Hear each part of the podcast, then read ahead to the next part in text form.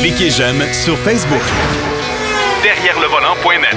De retour à Jacques DM. Pour la portion, euh, bien sûr, euh, historique de notre émission, ben, Denis Duquet est avec nous. Mais avant de parler d'un pan d'histoire, d'un personnage quand même célèbre, surtout auprès des Japonais, euh, on va parler du North American Car and Truck of the Year. Les finalistes ont été dévoilés. On connaît déjà les noms. Mon cher Denis, salut. Oui, oui, c'est ça. Ça vient euh, jeudi dans la journée. Là, on a dévoilé ça à Détroit. Il faut dire que c'est une organisation, moi j'en fais partie, là, mais c'est très Détroit centriste. Là. Mais euh, les, les, gagnants, voiture de l'année, c'est la Toyota Prius. OK. C'est une voiture complètement transformée. Je pense que c'est bien. Dans les camions, moi j'ai une petite. Euh, c'est pas la qualité du camion, c'est le Ford Super Duty. Mais il y avait le Chevrolet euh, camionnette Chevrolet électrique, puis euh, le Colorado aussi, deux, deux produits GM. Tu sais, le camion euh, Super Duty, c'est un camion de travail, ça. Ouais, c'est pas un camion pour monsieur et madame tout le monde, nécessairement. Ouais, mais en tout cas, c'est... la, mentalité des journalistes américains, des fois, ça, ça me fascine. OK. c'est pas gros, c'est pas bon. OK. Puis le dernier, l'utilitaire de l'année, c'est la Kia EV9. OK. Et le premier véhicule utilitaire électrique à trois rangées. OK. OK. Moi, je l'ai conduit, tu as l'impression que la batterie est pesante. oui, ça, je sais, tu en avais parlé un peu, ouais. C'est ça. C'est bien aménagé, ça va bien. C'est trois, les trois lauréats de cette année. Euh, il n'y a pas vraiment de surprise. La pire année, je pense, l'année qu'on avait choisi la Mini, il y avait une dizaine de journalistes qui voulaient démissionner. Ben, ouais. C'était scandalisé que la Mini ait pas. Ça, c'est la première génération qui était loin d'être une lauréate à mes, à mes yeux. Bon, peu importe. Bref. OK.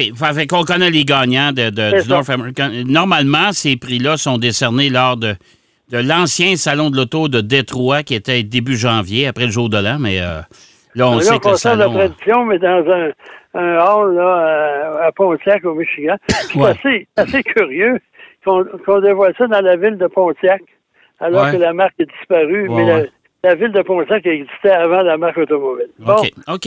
Euh, euh, maintenant, maintenant, je voudrais qu'on parle de M. Edward euh, Deming, qui, semble-t-il, est vénéré par les Japonais.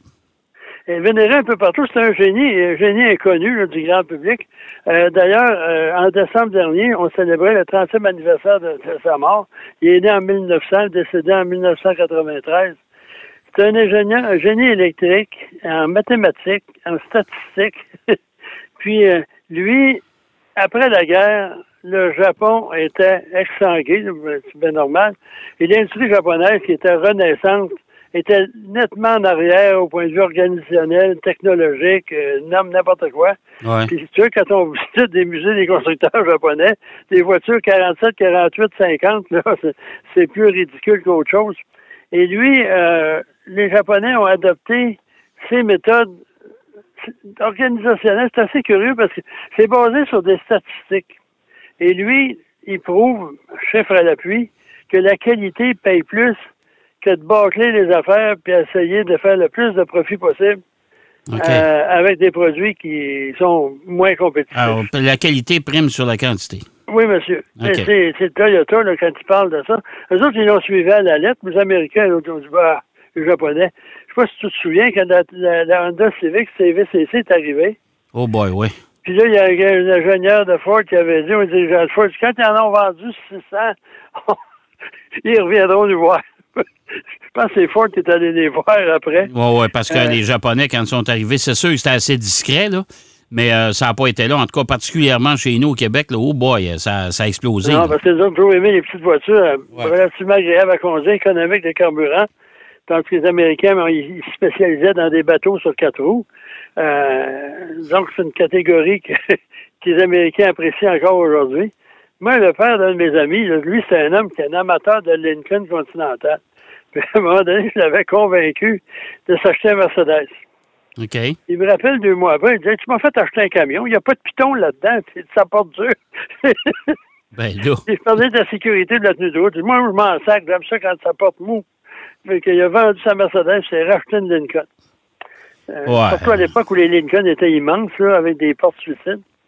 Pour en revenir à M. Deming, c'était professeur d'université à l'Université de New York, à Columbia. Et ensuite, il a, il a établi des procédures statistiques euh, pour le recensement aux États-Unis, euh, pour la, la gestion du euh, US Postal Office, et c'est encore en- utilisé de nos jours. Puis euh, les Américains, à un moment donné, euh, ils se sont intéressés à lui parce que Ford, il perdait 5 milliards, 3 milliards par année de 79 à 82. Ça allait mal. Ouais. À ce moment-là, la direction, ils ont décidé de rencontrer Deming. Ouais. Et lui, il a fait des changements, mais surtout, pas au niveau technique, la culture. Puis lui, il leur a prouvé que la plupart des erreurs de Ford, c'est à cause de la, de la gérance. OK. Il prenait des mauvaises décisions parce qu'il n'analysait pas les bons chiffres.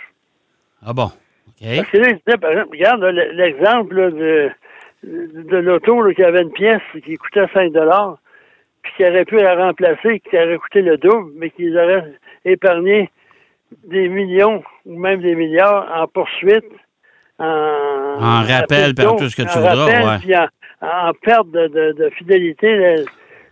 C'est exactement ça, lui, qui a fait des changements. Puis ça a donné, entre autres, la Taurus et la Sable. Ouais. OK. Puis En Ouais. 1986, c'est la- compagnie américaine qui était la plus rentable. Ouais. Ça, ça, quatre ans plus tard. ça a marché, ces voitures-là, quand ça. même. Ouais. Et lui, il Ouais. été reconnu par l'ensemble de l'industrie automobile. En 1991, il il est au temple de la renommée automobile, le temple de la renommée internationale. Puis lui, il avait son credo, c'était 14 points de management. Qui, si tu suivais ça, Ouais. tu étais sûr d'avoir du succès. OK. Puis apparemment, j'ai parlé moi, souvent des gens de Toyota, puis ils m'ont dit, Hey, les autres, là, je pense qu'ils ont une statue de lui quelque part. Puis en- au Japon, il a eu reçu de mon- nombreux prix, aux États-Unis par la suite.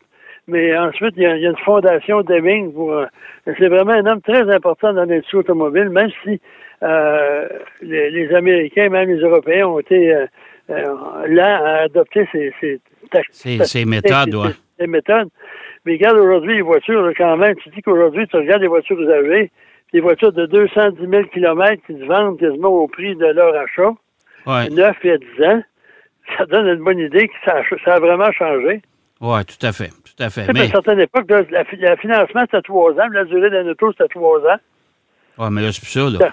Aujourd'hui, de toute façon, Non, non. on faisait ça, il foutait beaucoup d'argent. Ouais. Et changement de propos totalement, le gazogène. Ouais. OK. Ça, là, quand tu dis ça aux gens, ils te regardent, ils pensent que tu ris des autres. Une voiture dont le moteur est alimenté au bois. Ben, voyons donc. Ça, le gazogène, ça a été inventé en 1870. À l'époque, c'était surtout, on, on- fait brûler du bois sans oxygène, ça produit un gaz, puis une fois transformé avec des filtres, ça peut actionner un moteur à combustion interne. Ouais, Puis mais- même en, 19 en 1870, là, euh, en 1880, c'est-à-dire à, à, à Duchesnay, Québec, l'école, euh, aujourd'hui, c'est une école euh, de foresterie, puis un centre de recherche, puis un centre de villégiature aussi. Euh, un des descendants, un des, des fondateurs de la famille Kennedy a acheté une scierie. Il y avait une grosse scierie dans ce coin-là, à côté de Saint-Joseph. Ouais. Puis la scierie est alimentée justement par un moteur euh, alimenté par un gazogène. Mais c'était vraiment gros, ça demeure gros pour un auto. Puis c'est un ingénieur allemand, Georges Imbert, qui a réussi à adopter la technologie pour des voitures modernes. Ben, modernes en, en 1920. C'est que le gaz euh, fonctionne, un moteur à combustion interne, par le, le, le bois, le charbon, Ouais. la lignite, la tourbe qui brûle sans oxygène. C'est un peu comme un poêle à combustion lente, là. Ouais. Mais euh, il y a un petit problème, ça se fait à très haute température, ça se fait à 2250 degrés Fahrenheit. OK. Et ça, ça a connu son apogée pendant le second conflit mondial, parce que tous les pays occupés par l'Allemagne, en Europe surtout, il y avait, c'est pas des producteurs de pétrole. Ouais. L'Allemagne, lui, s'il y en avait, elle se réservait tout le pétrole. Euh, les armées allemandes faisaient appel à ce qu'ils appelaient de ersatz, qui est succès d'année. C'était du pétrole. Un peu, c'est un sable bitumineux, bitumineux Ouais. mais avec du charbon. OK. On extrait les- les- les- l'essence, le pétrole à partir du charbon, puis tout marchait avec ça, mais la plupart des véhicules militaires, ils marchaient avec au gazogène. En 1945, en Allemagne, il y avait plus de 500 000 véhicules à gazogène. Puis pendant la guerre, la Deuxième Guerre mondiale, il y a un million de véhicules étaient propulsés à l'aide de gaz fournis par le gazogène. Ouais. C'est quand même assez impressionnant. Là. Quand tu vas voir. Ensuite, Mais aujourd'hui, est-ce qu'aujourd'hui c'est utilisé, ça, du gazogène? Non. Après, après la guerre, euh, abandon total parce que là, c'est compliqué. L'essence va devenir ridiculement abordable et disponible. On a abandonné ça parce que pour. D'abord, le gazogène, Ouais. en général, c'est à peu près l'apparence d'un chauffe-eau. OK. Installe-toi dans une vieille voiture, mettons en 1945, avec un chauffe-eau à l'arrière ou à l'avant. Oh. Selon. Ouais. Ça commence bien. Puis en plus, le bois, faut que tu le transportes. Parce que la consommation là, de carburant, c'est 50 kilos de bois par 100 km. Ben voyons donc. Ben là, c'est pas pratique, mais en désespoir de cause, quand t'as rien d'autre, Ouais, je comprends, mais euh, euh, c'est sûr que ça serait pas viable aujourd'hui. Oublie ça, là. parce que là, ça va faire une déforestation ridicule. Puis Ben en non, plus ben de non. ça, le, le, le gaz produit par le- le- la combustion là, de ligneux, Ouais. elle perd 50 de sa puissance. La voiture, la puissance du moteur. OK. Alors, c'est certainement pas la solution de demain. puis, ça prend en plus, avant de décoller, tu n'embarques pas dans ta voiture, puis tu tournes l'allumage, puis tu t'en vas. Ça prend 10 minutes à chauffer la, la chaudière. OK. Et en plus de ça, il y a des cendres. Si tu brûles du bois ou du charbon, il y a des détritus. Ben Il faut oui. que tu nettoies ça. Ouais. Il y a un filtre aussi qu'il faut que tu nettoies. puis là, tu. Une camionnette, probablement, ça s'applique davantage. Et pendant la guerre, Mercedes et Volkswagen, eux, ils ont intégré un gazogène dans la voiture. Ça paraît pas à l'extérieur. Il y avait une Beetle, là, qui avait une drôle d'allure. Puis il y avait... C'était tout intégré. Mercedes aussi, ça paraissait pas. Mais la voiture avait une drôle d'allure quand même. Mais euh, c'est quand même euh, euh, assez spécial. Comme il y en a eu au Québec. Ah ouais? Il y a eu ça oui, chez oui. nous. Oui, oui. Ben là, pendant la guerre, là, t'allais où ce que ton coupon de rationnement te donnait le, le sang, tout était rationné pendant la guerre. Les, Ouais. les pneus, Ouais. l'huile, la mécanique. euh, Ouais, euh, tu brûlais ton moteur, tu étais mal pris. Puis les concessionnaires, eux, ils travaillaient pour la victoire. Puis à ce moment-là, ils rénovaient, restauraient des moteurs d'avion, des moteurs de blindés. Ils faisaient de la maintenance de, de produits militaires. Euh, ça fait qu'à ce moment-là, moi, mon père s'est marié en 1944. Il est parti de Tetford Mines, s'est rendu le plus loin possible où il pouvait aller avec ses coupons de rationnement en essence. Il est allé au, dans le bout de- des- des Mélines, la région des Mélines, puis il est revenu. OK. C'est à l'époque que tout le monde allait au chute Niagara, mais pas à cette époque-là, parce qu'il n'y avait pas assez de carburant pour y aller. OK. Donc, euh, pendant, après la guerre, il y en a eu, même en Suède, on a fait une étude, le gouvernement a subventionné une étude avec Volvo pour le développement de ça, mais ça n'a vraiment pas donné grand-chose. là.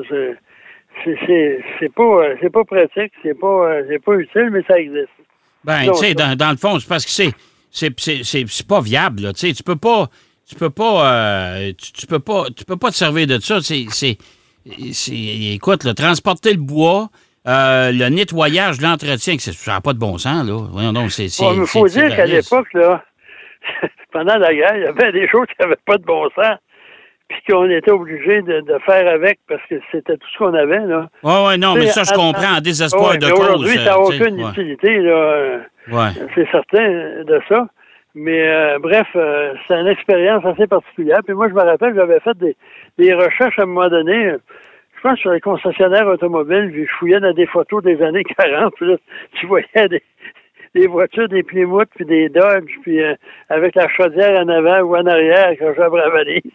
Puis on roulait, là. Parce qu'à ce moment-là, l'avantage de ça, alors que le pétrole est, limité, même l'ersatz était limité pour le- l'armée, le bois, tu sais, c'était une terre à bois, tu prends ta- ton siotte, puis il n'y avait pas de à chaîne dans ce temps-là, tu allais te couper une vingtaine d'érables, puis tu partais en voyage. Ben, ouais, je comprends. Oui, mais en plus, à 100 km, il faut que tu arrêtes, là, puis tu remets 100 livres de bois dans la chaudière.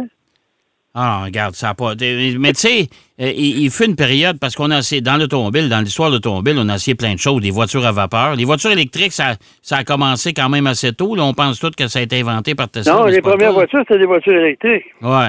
Tu sais, fait que. Puis même, là, parlant de voitures électriques, la marque CCM. Tu connais Ouais. ça, CCM? Ben oui, ben oui, les vélos. fabrique des vélos, fabrique Ouais. du hockey. Mais au début, c'est Canadian Car Manufacturing. Dans les années 20 au Canada. On fabriquait une voiture électrique.